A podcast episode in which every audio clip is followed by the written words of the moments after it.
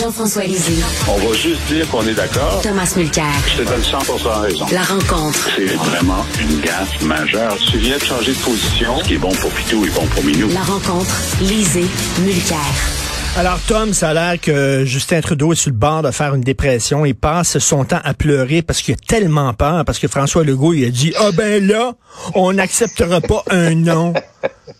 Oui, il va aller à son chalet qu'il a dans, les collines au, nord d'Ottawa puis pleurer toute la fin de semaine tellement qu'il a peur. Euh, c'était un peu ce qu'on se disait hier. Sois clair. Tu sais parfaitement bien ce que le gars est en train de te demander. Tu fais semblant que c'est une demande pour avoir plus d'immigration francophone. Hein, c'est pas ça. Le go a l'obligation maintenant d'être clair puis arrêter d'utiliser son, son estafette euh, du Bloc québécois. C'est lui qui doit dire ce qu'il veut.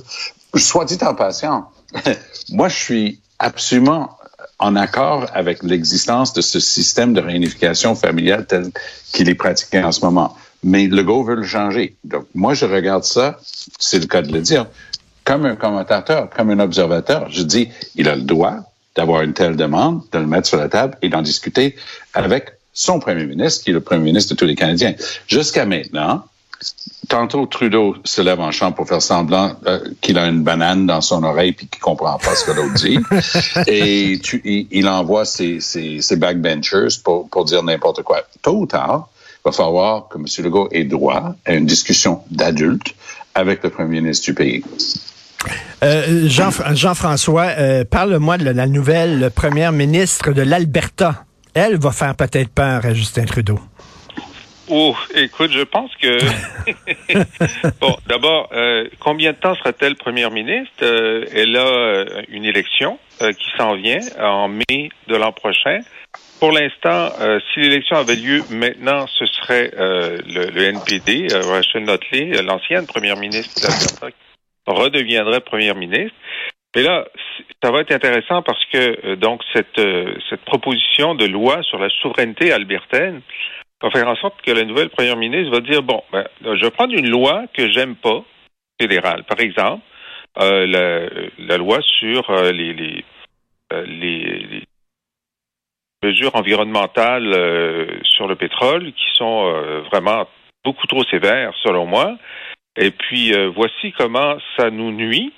Et je vais faire passer une motion à l'Assemblée législative d'Alberta disant cette loi fédérale ne s'applique plus ici en Alberta. Bon. Hmm. Alors là, qu'est-ce qui se passe à ce moment-là? disons qu'on il faut convaincre des compagnies de ne plus appliquer la loi fédérale. C'est toujours un problème, ça aussi, parce que peut-être qu'ils ne trouvent pas ça euh, euh, la meilleure décision d'affaires de, l'année, mais en tout cas. Et ensuite, c'est sûr que euh, la, la, la, la, motion, la loi albertaine va être contestée et une le premier tribunal venu va dire ben, ce que vous faites, c'est inconstitutionnel. Alors là, ce qui est prévu dans le mécanisme, c'est qu'on retourne à l'Assemblée législative d'Alberta, puis on dit, bon, maintenant qu'on sait qu'on est hors la loi, on va repasser notre motion pour dire, on continue à être hors la loi. Hmm. Évidemment, ça crée une crise. C'est ça, si tu veux, gérer hmm. par crise. Tu crées une crise, puis tu fais en sorte que ce soit tellement le bordel que tu espères que ton adversaire, donc dans ce cas-ci Ottawa, va vouloir euh, jeter du lest pour revenir à une situation normale. Euh, moi, je pense que ça ne marchera jamais, OK? Puis de toute façon, il y a cette élection qui s'en vient, mais c'est à ça qu'on va assister mai 2023. Qu'est-ce que tu en penses, Tom, de cette stratégie?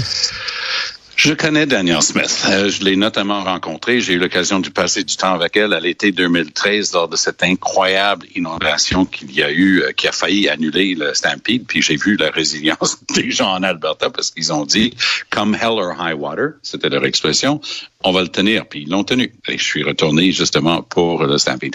J'étais avec elle parce qu'elle me montrait un peu les endroits, mais quand c'était question de faire des choses publiques, elle dit, ça serait mieux que je te fasse accompagner par quelqu'un d'autre. Et je ne sais pas si c'est parce que, un, j'étais socialiste ou deux, j'étais du Québec. Mais euh, Danielle Smith est un personnage redoutable.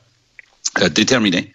Elle a fondé le parti Wild Rose parce qu'elle trouvait que le monopole de pouvoir en Alberta depuis des décennies avec les conservateurs euh, n'avait pas fait ce qu'il fallait pour euh, la richesse, le, développement de leur province.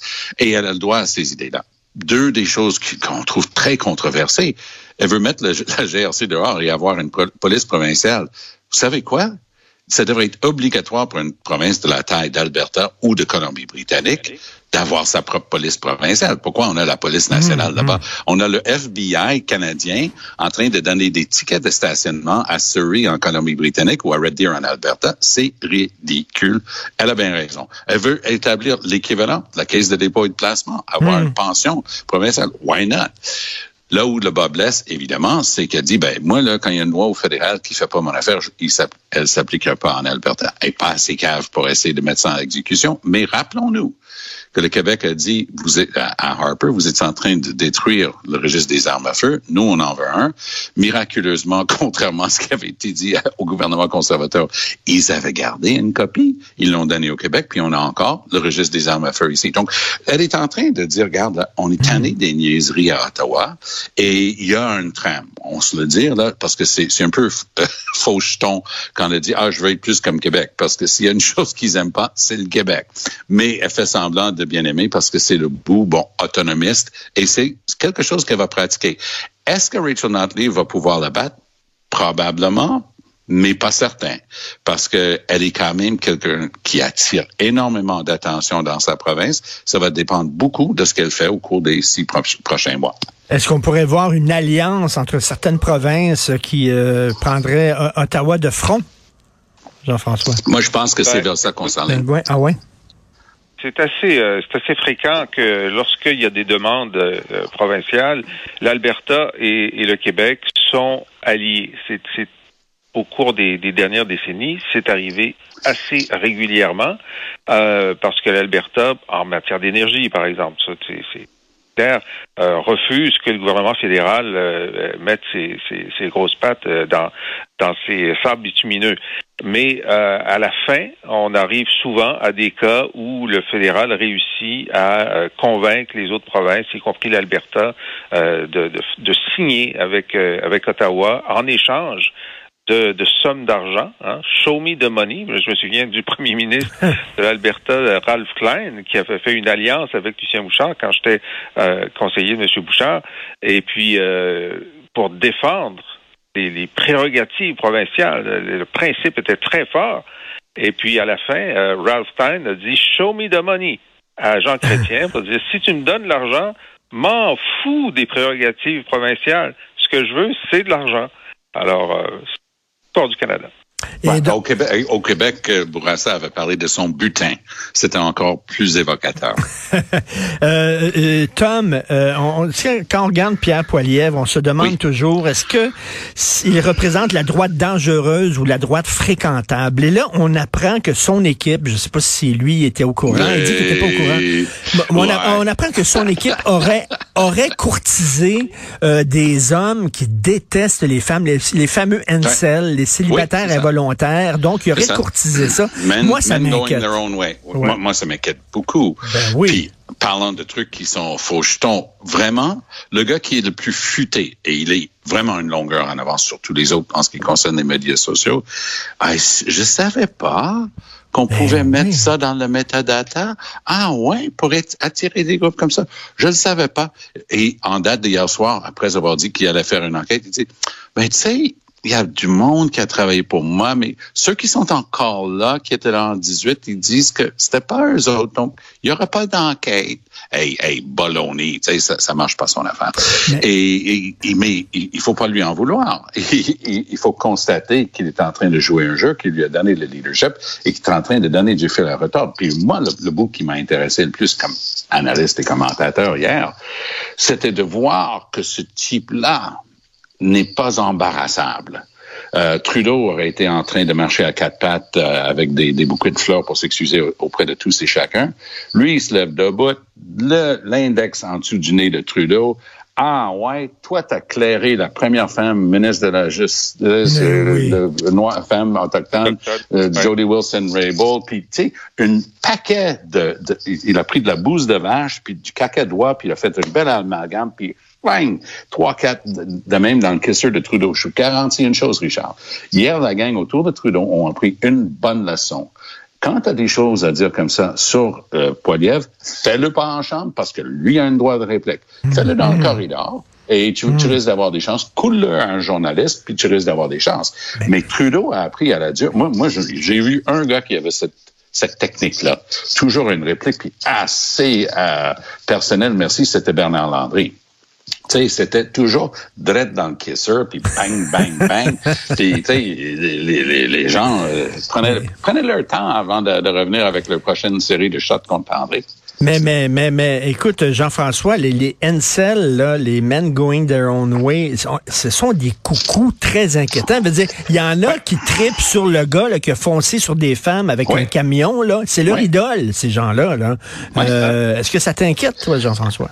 Ben, les, les incels m'inquiètent, c'est complètement détestable. Maintenant, quel est le, le rôle de Poiliev personnellement dans le fait que dans le metadata, c'est-à-dire à, l'intérieur du code, euh, il y a eu euh, donc ces, ces lettres, c'est ces quatre ou cinq lettres qui font en sorte que euh, ça, ça, aide à référencer euh, ta, ta, vidéo ou ton, ton, ton, texte pour que les, les gens qui sont de cette mouvance-là les aient plus facilement dans mm. euh, dans leur fil, ok? Donc on est très, on est on est dans dans le précis là. Moi j'ai j'ai fait très grande présence lorsque j'étais chef ou député, etc., sur les médias sociaux.